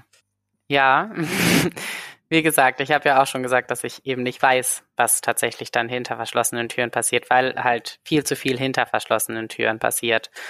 Aber für mich passt das halt alles nicht zusammen. Also einerseits, dass wir ja mitbekommen, dass da so Schwurbli, LehrerInnen, rechtes Gedankengut ähm, verbreiten und mhm. sich niemand dagegen wehrt oder Eltern das vielleicht sogar gut finden oder so. Und andererseits dann so diese Kampagnen mit dem Gendersternchen und so, da habe ich halt einfach als Außenstehende, mittlerweile zum Glück Außenstehende Person Angst, dass Menschen sich angezogen fühlen, die dann auch wieder ähm, Gewalt dort ausgesetzt werden, vermehrter Gewalt vielleicht auch, vor der sie dann nicht geschützt werden. Also mir hm. bringt halt irgendein Veranstaltungsplakat mit einem Gendersternchen überhaupt gar nichts, wenn sich dann vielleicht auf der Bühne da jemand nochmal extra übers Gendersternchen lustig macht. Dann ist das irgendwie nur noch so ein Spannungsfeld, was noch weiter ja. angeheizt wird, wo es halt keine Awareness-Strukturen gibt. Rebecca. Ja, also in dem Zusammenhang unterscheiden sich ja Waldorfschulen und die Anthroposophie ja auch nicht großartig von Unternehmen. Also da erleben wir ja das Gleiche, ne? Da findet so eine mhm. Art äh, Rainbow Queer Washing statt und dann, wenn man noch sehr viel Glück hat, dann werden irgendwelche Ombudsleute bestimmt, die aber auch irgendwie innerhalb dieser Unternehmensstrukturen dann sagen sie, ja, müsst ihr schon ganz genau überlegen, ob man dann eine Beschwerde anbringen kann oder nicht. Und diese, also überall kommt jetzt an, dass etwas getan werden muss und dass es nach außen den Eindruck erwecken muss, dass etwas getan wird. Aber inwiefern das stattfindet, das, äh, das ist auch klar, dass das hier keiner von uns irgendwie definitiv sagen kann. Und vor allen Dingen scheint es ja auch große Unterschiede innerhalb der Waldorfschulen zu geben, je mhm. nachdem, ähm, wer dann dort eine Schulleitung übernommen hat und wie tief diese Person äh, in dem Ganzen drin ist und welche Anknüpfungspunkte und wahrscheinlich auch welche Auslegung. Also auch die, das ist nämlich auch eine Frage, die ich habe, wie wichtig glaubt ihr sind diese ähm, ja, ich habe tu mich schwer damit das Theorie zu nennen weil das was ich jetzt von Rudolf Steiner gelesen habe ist keine ist keine Theorie aber die die Schriften wie wichtig sind die gibt es da auch sowas wie es ja bibeltreue Christen gibt also so mhm. Steiner treue äh, Anthroposophen das was sind da die ähm, Ausprägungen? Natürlich. Weil je nachdem müsste sich ja auch das Bild von der Binarität und wie weit die sich öffnen und wie weit man auch dem eingesteht, dass das soziale Konstrukte sind, müsste sich ja sehr unterscheiden. Ähm, vielleicht ist es freundlicher, wenn der Cosmo zuerst was dazu sagt und nicht ich. also in meiner Erfahrung ist jetzt wieder weniger Waldorfschule als Demeterhöfe. Gibt es Leute, die das sehr unterschiedlich ernst nehmen? Und was hier auch gerade schon gesagt wurde, es gibt auch immer noch, also diese Leute haben auch immer noch andere Schwerpunkte. Also ich habe schon Leute getroffen, die mir versucht haben, die Anthroposophie als feministisch zu verkaufen. Ähm, mhm. Also das ist dann immer so ein bisschen, wie wollen die sich selbst sehen und was wollen sie da miteinander verknüpfen? Und dann wird eher so anekdotisch halt irgendwie eine Stelle rausgesucht und gezeigt und gesagt, so guck mal hier, das ist doch jetzt, meistens finde ich, sind die Stellen sehr ambivalent. Ähm, aber was ich auch nochmal dazu sagen möchte, gleichzeitig wird ja immer weiter behauptet, dass Rudolf Steiner ein Hellseher war. Und das ist für mich was, was mhm. nicht zusammengeht. Also entweder er war ein Hellseher und er hat Zusammenhänge gesehen und verstanden. Und dann kann man aber auch nicht ständig sagen, ah, er war halt ein Kind seiner Zeit und das hat er jetzt wohl doch nicht verstanden und das auch nicht und das auch nicht. Oder man muss ihn halt entthronen und sagen, hey, er war wohl doch kein Hellseher und warum halten wir denn dann überhaupt an diesem ganzen Geschwurbel hier fest? Also das ist für mich eigentlich so was, mhm. was, ja, wo es keine Klärung gibt. Also in meiner Erfahrung an der Schule war der Doktor unglaublich wichtig. Also bis dorthin, dass wir eben wussten, was ist die Lieblingsfarbe von Steiner gewesen. Also das war schon was, das regelmäßig zitiert wurde. Wir kannten Sprüche von ihm. Ähm, und man darf auch nicht vergessen, jede Waldorfschule hat anthroposophische Lehrer. Nicht jeder Waldorflehrer mhm. ist ein Anthroposoph. Aber in jedem Lehrer, Lehrerkollegium gibt es anthroposophische Lehrer. Zumindest die Eurythmielehrer müssen das sogar sein. Das geht gar nicht mhm. anders. Man wird nicht Eurythmielehrer ohne Anthroposophie. Also es gibt einen großen Personenkult um die Figur Steiners. Ähm, das sieht man natürlich daran, dass in den Krankenhäusern alle paar Metern ein Porträt von Rudolf Steiner hängt oder dass in den Schulen äh, morgens die das Lehrerkollegium zusammenkommt, um eine Andacht zu machen. Da wird dann Rudolf Steiner zitiert, vielleicht ein Kerzchen angezündet vor dem Unterricht.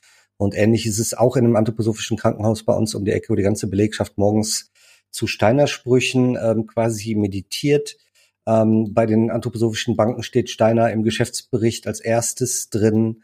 Und so wird quasi ähm, der unfehlbare Guru immer an jeder Stelle gehypt. Und ich kann mir nicht vorstellen, dass irgendwo sein Wort nicht als schlussendliche Wahrheit gilt, sondern wenn man dann selber Forschung betreibt in Medizin, Landwirtschaft oder sonst wo in der Pädagogik, dann geht es immer nur darum, die Grundaussagen des Steiners zu bestätigen und Belege dafür zu finden. Und dann wird auch schon mal schlecht geforscht oder rumgebogen, bis das der Fall ist. Aber äh, wichtig ist, was Steiner gesagt hat, ist ewige Wahrheit und unverrückbar. Und würde er sich geirrt haben, dann wird das ganze Kartenhaus zusammenbrechen. Wenn man ihm jetzt attestieren würde, dass er in einer Beziehung sich geirrt hätte, dann kann er ja kein Hellseher und kein perfekter äh, äh Kenner der, der, des Weltgeschehens von gestern und heute sein. Und deswegen ist es quasi gar nicht möglich, äh, Steiner zu kritisieren oder ähm, von ihm abzurücken in irgendeiner Form. Aber das heißt ja dann auch, dass queere Lebensformen gar keinen Platz haben. Äh, laut der reinen Lehre nicht wahrscheinlich, Cosmo. Ja, ich glaube, äh, sie werden halt nicht wirklich als real angesehen. Das heißt, die Reaktionen darauf sind sehr willkürlich. Also du kannst im Endeffekt keine Rechte einfordern und sagen, das ist jetzt aber diskriminierend. Also das ist sowas super ich weiß nicht, wie ich das beschreiben soll. Das ist tatsächlich auch die Erfahrung, die ich generell mit vielen CIS-Personen mache, ähm, dass sie im Kern, also das ist jetzt nicht nur was Anthroposophisches, dass sie im Kern nicht daran glauben, dass sie irgendwo denken, okay, queere Leute, ja, machen halt da doch irgendwie was Sonderbares oder was sie wollen. Oder sie könnten auch anders sein, wenn sie wollten. Das heißt, du bist dann immer der Laune deines Gegenübers ausgesetzt, ob das jetzt gerade respektiert wird oder nicht. Genau. Und ich denke, das ist, so habe ich das da auch wahrgenommen. Und dann, um nochmal wieder den Bogen zurückzuschlagen zu dem, was ich vorher gesagt habe, es wird halt in diesen Räumen nie Aufarbeitungsraum da sein, um eine solidarische Perspektive einzunehmen und um zu verstehen, es ist halt wirklich nicht so eine Entscheidung und die Menschen könnten auch anders sein. Ja, als Entscheidung habe ich ähm, das gelesen in einem Artikel der Waldorf Haus Zeitung, der sogenannten Erziehungskunst, wo es einen Artikel über Genderbewusstsein gab. Ich glaube 2017 war das und ähm, der Autor dort schreibt, dass äh, Gender und Sexualität heutzutage ja nicht mehr die biologischen Gegebenheiten seien, sondern als Entscheidung angesehen würden. Also jeder kann sich quasi, der Mensch kann sich frei entscheiden heutzutage, ähm, ähm, welches Gender äh, es oder welche Sexualität er denn hätte. Und ich denke, das ist in 2017 äh, nicht mehr zeitgemäß. Und ich finde, es führt halt auch immer zu so, ähm, dann hat das Gegenüber auch wieder die Entscheidung, ob sie eher darauf eingehen möchte oder nicht. Und das ist auch was, was mir, also ich habe ja gesagt, mhm. ich war mhm. im Waldorf Kindergarten und nicht auf der Waldorf Schule, aber meine Eltern waren in einer anthroposophischen Sekte. Und ich habe mich das erste Mal mit sieben geoutet und da wurde mir auch immer wieder gesagt, wir spielen jetzt mit oder jetzt haben wir gerade keine Zeit mitzuspielen. Und ich glaube, also es ist dann immer so, hm. äh, jetzt sind wir, also es wird dann eher so als gute Tat angesehen, hm. wenn man dann noch Kapazität hat, darauf einzugehen. Und es ist halt auch ganz extrem ein, du, du bist, ich akzeptiere dich so, wie du bist, solange mir das passt. Hm. Also, ja. wenn, wenn du dann irgendwas machst, das mir nicht taugt, ja, weiß ich nicht, was auch immer das sein mag, dass ich, ach, eh komisch und ich muss mich da jetzt nicht mehr drauf einlassen. Und dass das sowas, dass das ein Menschenrecht ist, das man willkürlich wegnehmen kann. Ja. Aber das ist ja nicht nur bei Waldorf so, da gibt's ja genug Menschen, bei denen das so ist. Ja. Gut, da zeigt sich aber wieder, dass natürlich es gesellschaftliche Strömungen gibt, die korrelieren mit der, mit der Anthroposophie und der Waldorfpädagogik und andere, die den die dem Ganzen sehr stark zuwiderlaufen. Ich glaube, je diverser die Welt wird, nicht weil sie plötzlich divers wird, sondern weil sie immer schon divers war, aber man es heute besser zeigen kann, ähm, desto weniger zeitgemäß wird die Waldorfpädagogik vielleicht erscheinen und ähm, die Anthroposophie erscheinen. Und ähm, das heißt nicht, dass sie sich darüber aussterben wird, aber vielleicht wird sie als noch antiquierter und verquaster wahrgenommen in Zukunft, äh, als sie das jetzt schon ist. Und vielleicht ist da ja auch eine kleine Chance zur Erneuerung drin. Rebecca. Na, jetzt hast du es gerade so was ganz Positives gesagt, das wollte ich jetzt ungern mit dem Arsch einreißen, aber. Doch ähm, bitte, doch bitte, das ist Tradition bei uns. Wir wollen Nein, ja immer ich, gerne zum positiven Ende raus, aber es klappt auch nicht. Ja, das immer. musst das du, muss dann musst nicht. du die, die äh, Kurve danach nochmal kratzen. Okay, aber, okay. Ähm, weil ich ähm, heute was gelesen habe, vielleicht haben das einige von euch auch auf Twitter gesehen, da wurde heiß unter ähm, Turfs diskutiert, ob es also die waren natürlich der Meinung, dass es nicht okay ist, dass ähm, Transfrauen in Zukunft an ähm, Frauenschachturnieren teilnehmen dürfen. Ja. Und dann, ja. also da habe ich ganz viel von der Argumentation tatsächlich, vielleicht weil ich dann gerade so äh, geprägt war von meiner Steiner Lektüre, dass ich dachte, ach schau mal an, das ist ja wirklich interessant, wie dann argumentiert wurde, weil das war dann jenseits von diesen Diskussionen um Sport wo dann immer mit irgendwelchen biologischen Dingen argumentiert wurde, wurde dann bei Schach äh, argumentiert, dass ähm, quasi Transfrauen ja ein in riesigen Anführungszeichen männliches Gehirn haben und da einen männlichen Intellekt verfügen und deswegen äh, ah. gegenüber Frauen ähm, quasi einen, einen Vorteil haben. Und ich kam ja, gerade aus meiner ja. Steiner Lektüre und dachte, wow, okay, also dieses, dieses Bild jenseits von Körperlichkeiten, dass es wirklich einen, einen fluiden Geist gibt, der eben entweder männlich oder weiblich ist und darüber strategisches Denken und was sonst noch bei Schach gefordert ist, dass dadurch ein, ein kompetitiver Vorteil ähm, entstehen würde, das, das kommt, das ist schon so die nächsthöhere Ebene der Verstrobelheit, die aber wiederum auch so sehr entlarvend ist, weil das zeigt ja dieses, dieses Weltbild in der Hierarchie, dass der Mann tatsächlich ganz oben ist und somit, mhm. weil mhm. Mann und für sie Transfrauen ein und dasselbe sind, äh, natürlich dann auch einen Vorteil gegenüber Cis-Frauen haben. Und deswegen, ich wollte das nur mal kurz an euch in die Runde geben, ob ihr da auch anthroposophische äh, Glaubenssätze auch darin wiedererkennt, in diesem Reduktionismus. Also ich würde es jetzt eigentlich nicht unbedingt anthroposophisch nennen, aber ja, es passt schon irgendwie ziemlich gut zusammen. Es sind auf jeden Fall Sichtweisen, die ähm, ja unzeitgemäß sind und auch nicht ähm, von der Wissenschaft gedeckt sind. Und das ist ja auch immer ganz wichtig. Ja, Frauen haben ein kleineres Gehirn. Frauen ähm, denken aber nicht schlechter. Dass diese Bilder irgendwie nicht aus den Köpfen äh, kommen, ist ja ein Problem für sich. Cosmo nochmal. Ja, ich wollte da ganz kurz nochmal einhaken, dass das ja auch wieder keinen Sinn mehr macht, wenn wir sagen, Gender ist eben nicht Sex. Mhm. Also Sex ja, im Sinne von Geschlecht jetzt Englisch. Genau. Oder ja, ja, also im Deutschen ist es ein bisschen verwirrend. Ähm, mhm. Genau, ja, aber mein Punkt war, also erstens geht es bei diesen, wo dann gesagt wird, irgendwie bei ähm, in Anführungszeichen biologischen Frauen und biologischen Männern ist dies größer und das kleiner ja um Mittelwerte. Das heißt, ja. die Einzelpersonen können da total von abweichen. Und das führt dann ja auch immer wieder zu total absurden Situationen.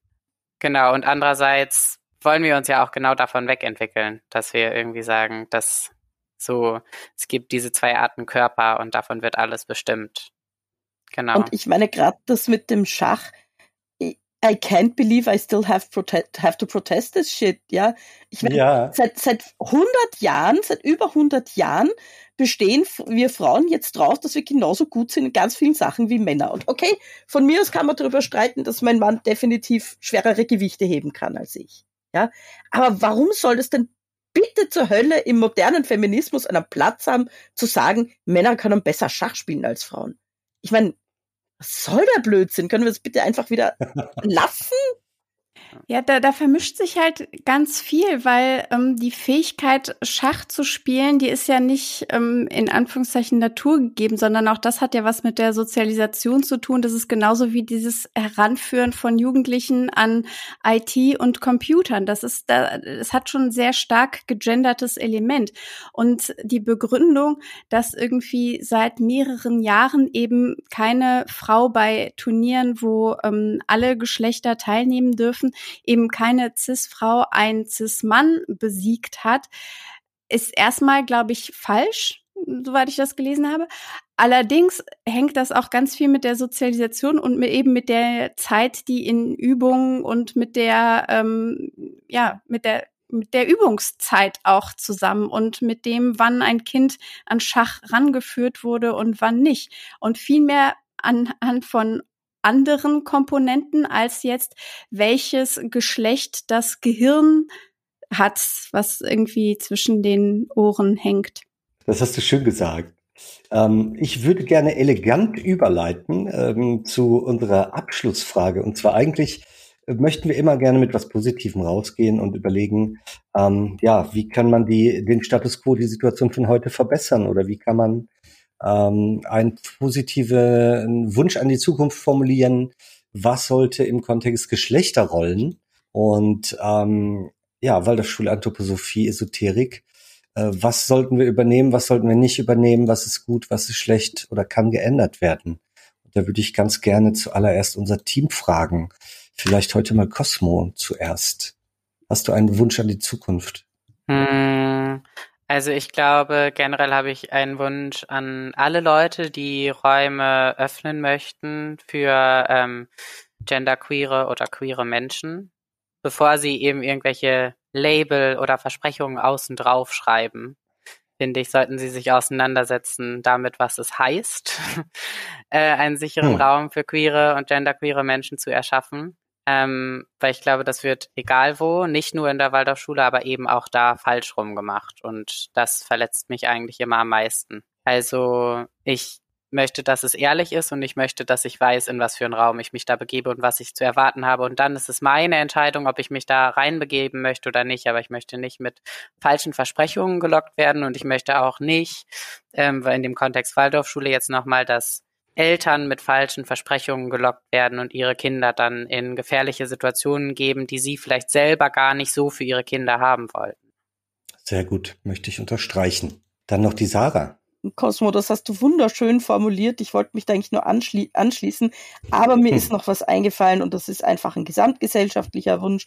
Der bezieht sich jetzt gar nicht nur auf die Waldorfschule, sondern überhaupt können wir jetzt bitte dieses bescheuerte cis-heteronormative Patriarchat aus dem Fenster schmeißen? Geht das? Ich mach schon mal auf. Danke. Prima. Und äh, ja, das, das letzte Wort gilt natürlich unserer ähm, Gästin, der Rebecca. Ähm, weiß nicht, ob du dir im Vorfeld Gedanken machen musst. Ansonsten ist jetzt die Idee, wo dir was einfallen lassen musst. Hättest du einen Wunsch für die Zukunft? Einen Wunsch ans Universum? Eigentlich ist dem nicht mehr so viel hinzuzufügen. Also wenn Kosmos Wunsch und Sarahs Wunsch in Erfüllung gehen, dann kann ich mich auch als ganz zufriedener Mensch zurücklegen, tatsächlich. Auch das ist schön. Ja, wollen wir es hoffen, aber ähm, wie das so ist mit den Wünschen, manchmal muss man auch aktiv an ihnen arbeiten, damit sie eintreffen und sich hinsetzen und die Arme öffnen und hoffen, das Universum schenkt uns eine bessere Welt. Das klappt aus meiner Erfahrung meistens nicht so gut. Also, arbeiten wir an einer Welt mit weniger stereotypen Geschlechterrollen. Und ähm, ich möchte mich ganz, ganz herzlich bedanken, äh, liebe Rebecca, für deine Zeit und deine Expertise, die du uns hier mitgebracht hast. Und natürlich auch wie immer ganz, ganz herzlichen Dank an alle ZuhörerInnen, die sich für unser Thema interessieren. Wie immer gilt, schreibt uns gerne eure Ideen, schreibt uns eure Fragen, eure Kritik zur Sendung. Wir lesen alles und lassen es auf uns wirken. Und wenn ihr uns eine Freude machen wollt, dann hinterlasst doch bitte eine Bewertung für unseren Podcast dort, wo ihr ihn gefunden habt. Und damit sage ich, für diese Folge war's das.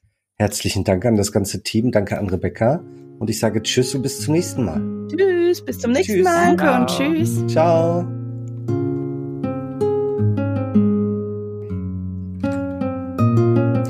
Und damit es nicht bei dem aus dem Zusammenhang gerissenen Zitat bleibt, hier noch einmal die Langversion. Gerade durch Einzelheiten auf diesem Gebiete lernt man eigentlich das Leben erst kennen. Denn niemand kennt das Leben, der den Menschen nur in Zusammenhang mit dem Erdendasein zu betrachten in der Lage ist. Was ist uns denn da viel unser Zusammenhang mit dem Erdendasein? In den ungeheuer langen Zeiten zwischen dem Tode und einer neuen Geburt ist uns ja die Erde zunächst nichts. Und dasjenige, was uns nur, ich möchte sagen, als Äußerlichkeit entgegenleuchtet, das ist für uns in dieser langen Zeit in ganze Götterwelten gewandelt, in denen wir dann leben und die erst wiederum sich in ihrer Außenseite als Sterne zeigen, wenn wir uns der Erde nahen für ein neues irdisches Dasein.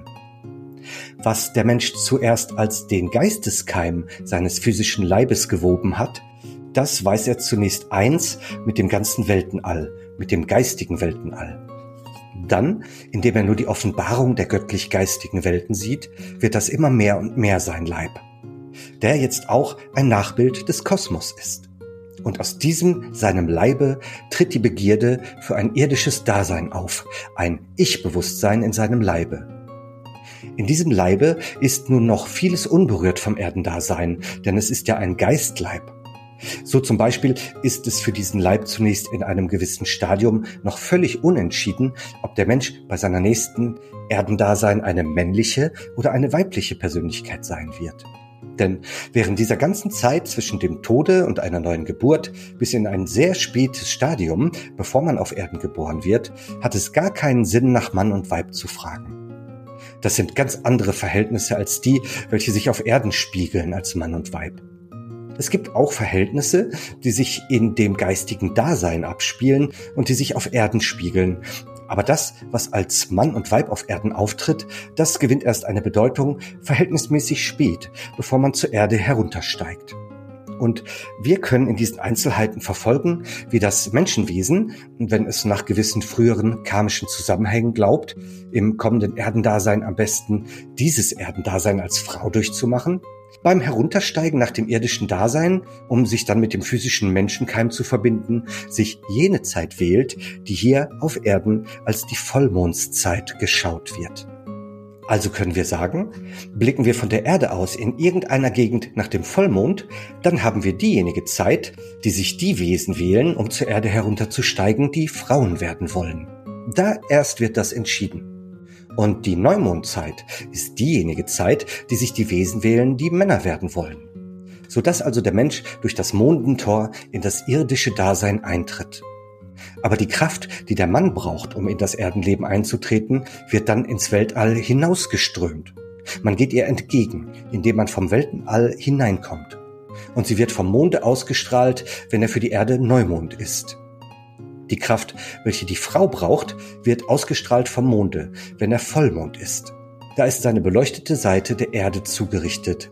Seine unbeleuchtete Seite geht ins Weltenall hinaus. Und diese Kraft, die der Mond an seiner unbeleuchteten Seite ins Weltenall hinaussenden kann, die braucht das Menschenwesen, wenn es Frau werden will. Was ich Ihnen jetzt geschildert habe, das zeigt Ihnen, dass der alte Gedanke der Astrologie, der nur durch die landläufigen Astrologen heute vollständig in die Dekadenz gebracht worden ist, seine gute Begründung hatte. Man muss nur die Dinge innerlich anschauen können, wie sie zusammenhängen. Das ist von Rudolf Steiner.